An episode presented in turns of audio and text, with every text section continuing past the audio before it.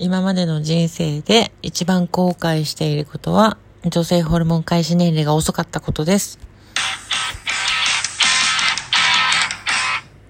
はい、皆さんおはこんばんにちは。元男性で、現在トランスジェンダー女のスザンヌ美咲が暴く LGBTQ 性のお悩みぶっ込み案件、スザンヌ美咲の秘密の花園でございます。本日も笑顔ハート、ネギボタンをポチポチ押していただいて、あれ？いいねボタンってあったっけ？はい、押していただきたいと思います。今回のお話はこちら。あ、ちょっと待って。なんだこれ？どうした？はい。あ、お、お、アプリ。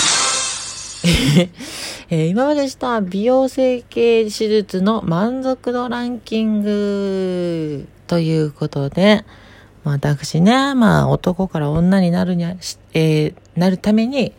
手術をね、いろいろとやっているわけなんですけども、まあその中でもあれですね、美しくなるためにやった手術、もしくは、あの、施術っていうのをね、ちょっとね、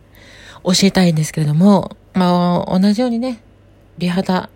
美しい顔、などなど、美しい体型、などなど、探している方はですね、参考にしていただきたいなと思います。まあ、女性でも男性でもかなり役に立つ内容だと思いますので、まあ、参考にしてみてください。では、そうですね、第、そうですね、第3、3、3、1位からいきましょう。第1位がこちら。え、何？えっ、ー、と、包教ですね。えっと、死亡、死亡じゃない、自分の胸を包教させる、うん？自分の胸を成長させる包教っていうのがあるんですよね。で、この胸を成長させる包協って一体何のこっちゃと思うかもしれないんですけど、一般的な包協手術っていうと、シリコンバッグなどを入れて、胸にボリュームを出す手術が主流なんですけど、まあ、これは、胸は大きくなるんですけど、胸のサイズが大きくなるわけじゃないんですね。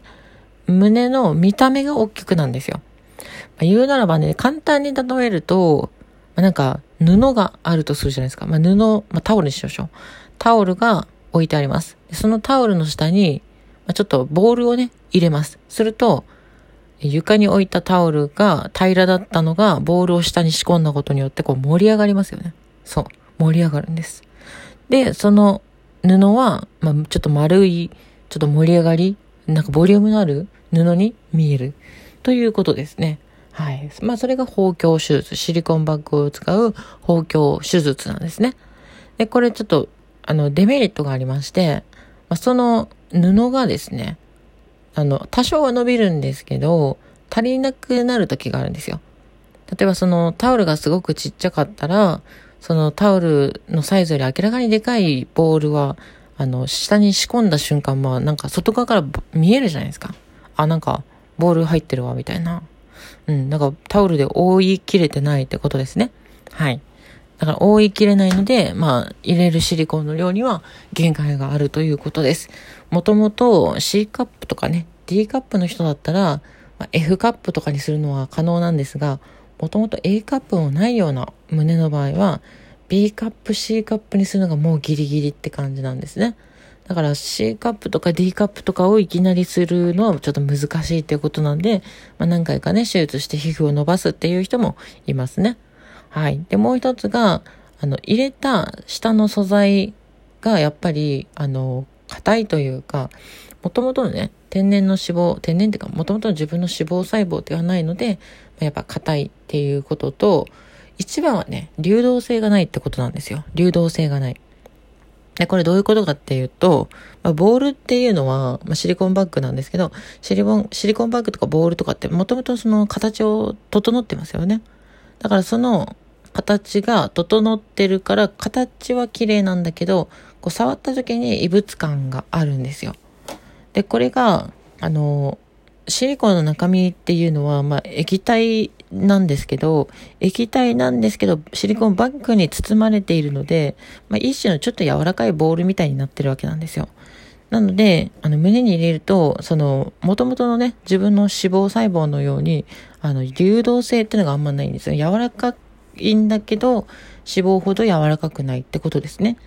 で、手術の術式によっては胸の可動範囲が少なかったりして、ま、全然揺れたり、動かなかったり、なんか硬い、本当になんか、本当、な、何これみたいな感じの胸になることもあるんですね。なので、もしシリコン包協、シリコンバッグを入れた包協をする場合は、あの、すごい胸がちっちゃい A カップとか A カップとか、まあ、そういった小さい、もともと胸が小さい人たち、まあ、要するに MTF とかに、の、あの、包協手術の経験人数が多い、あの、先生がおすすめですね。えー、有名なとこだとね、包協専門のクリニックとか、まあ、例えば、うん、まあ、カウンセリングの時に今までトランスジェンダーの MTF の人は何人ぐらい手術しましたかみたいに聞いておくといいかなと思いますね。まあ、そうしないと何が起こるかっていうと、その MTF の場合は、その胸の中のその可動域を広く取っておかないと硬くなっちゃうんですよね。その脂肪の、元々の脂肪が少ないので、あの、カバーできないんですよ。だから広くあの、その、剥離っていうんですけど、その、シリコンバッグが動く空間を広く取っておかないといけないんだけど、女性の、その、ある程度 C カップとか B カップぐらい胸がある女性の手術しかしやったことがない人は、その、A カップ、A カップの人の、あの、剥離を広く取るっていうことが頭にないので、仕上がった胸は結構硬くなっちゃって、動かない、揺れないみたいなおっぱいになる可能性がありますので、まあ、そこら辺はちょっとカウンセリングの時にね、先生にね、聞いた方がいいかなと思います。で、聞いた結果、症例数が、まあ、本当4、5人とか10人以下とかだったら、ちょっと考え直した方がいいかもしれないですね。はい。で、次。えっ、ー、と、これか。えっ、ー、と、眉下リフト。まあ、これはですね、性、性転換じゃないわ。えっ、ー、と、顔の目をパッチリする手術なんですけど、二重手術みたいなもんですね。で、二重手術ってなんか埋没法とか切開法とかいろいろありますけど、私もちょっとね、二重手術しようっていうことで、まあ、2ヶ月ぐらい前にやってきたんですけど、まあ、この眉下リフトは何かっていうと、まぶたを切ったり、まぶたを塗ったりして二重幅を作るんじゃなくて、あの、まぶたの皮膚を切り取るんですよ。うん、切り取るの。だから、私結構眉毛の下とまぶたの皮膚がちょっと多かったんですよね。なので、あの、奥舞台ですね。要するに奥舞台。目を開けると、パッと見一重なんだけど、あ、よく見ると奥舞台だな、みたいな、そんな感じなんですよ。で、奥舞台の人はもうわかると思うんですけど、アイシャドウ全部隠れるんですよ。アイラインも隠れるんですよ。だから奥舞台の人ってアイシャドウをどんなに丁寧に綺麗に塗ってアイラインをどんなに綺麗に描いたとしても半分以上その奥舞台の中に隠れてしまうんですよ。だからね、なんかもう本当限界があるんですよね。なんかアイメイクに限界を感じてしまうんですよね。うん。まあなので、あの、二重テープとかで二重に、その二重幅を広げるってことも可能なんですけど、もともとそのまぶたの皮膚の量が多いので、私の場合はね、多いので、その二重幅をアイテープとかであの、やったとこで、ちょっと幅が広い奥舞台になるだけなんですよ。結局隠れることは変わりないんですよね。うん。だからそれでまあ、ちょっと困ってたんですけど、まあ、手術して余ってるまぶたの皮膚を取ったことによって、まあ、お目目がね前よりはパッチリしてるかなって感じの印象はしますでこれによってあのメイクは結構楽しみがより増したかなとも思う感じ増したっていうのはあの増えたってことねはい。そんな感じなので眉下リフト二重手術はまあ結構いいかなと思いますね。安いしね。そんなに高くないしね。まあ結構、最初はね、二重手術、埋没法とか切開法とかいろいろ考えてたんですけど、カウンセリングした結果、眉下リフトにしようということになったので、眉下リフトやりました。まあデメリットとしては、えっ、ー、と、まあ傷跡が眉毛の下にちょっと残るっていうことと、あと何だったっけな？赤く腫れるってことか。うん、そんな感じですね。あ、そうだ、包協手術1位とか言いながら、なんかデメリットしか言ってなかったですね。あの、私が言ってる包協手術っていうのは胸の皮膚を成長、胸の細胞か、を成長させる包協術が、まあ、最近できたんですけど、まあ、それですね。で、それ何かっていうと、自分の乳腺とか脂肪細胞とかを成長させて、まあ、ほんと胸が成長するんですよ。思春期の時みたいに。っていう、あの、まあ、しかも注射だけでいいので、まあ、全身麻酔とかしないし、まあ、ほんと局所麻酔だけで、しかも注射するだけだから、あの、なんでしょうね。えっ、ー、と、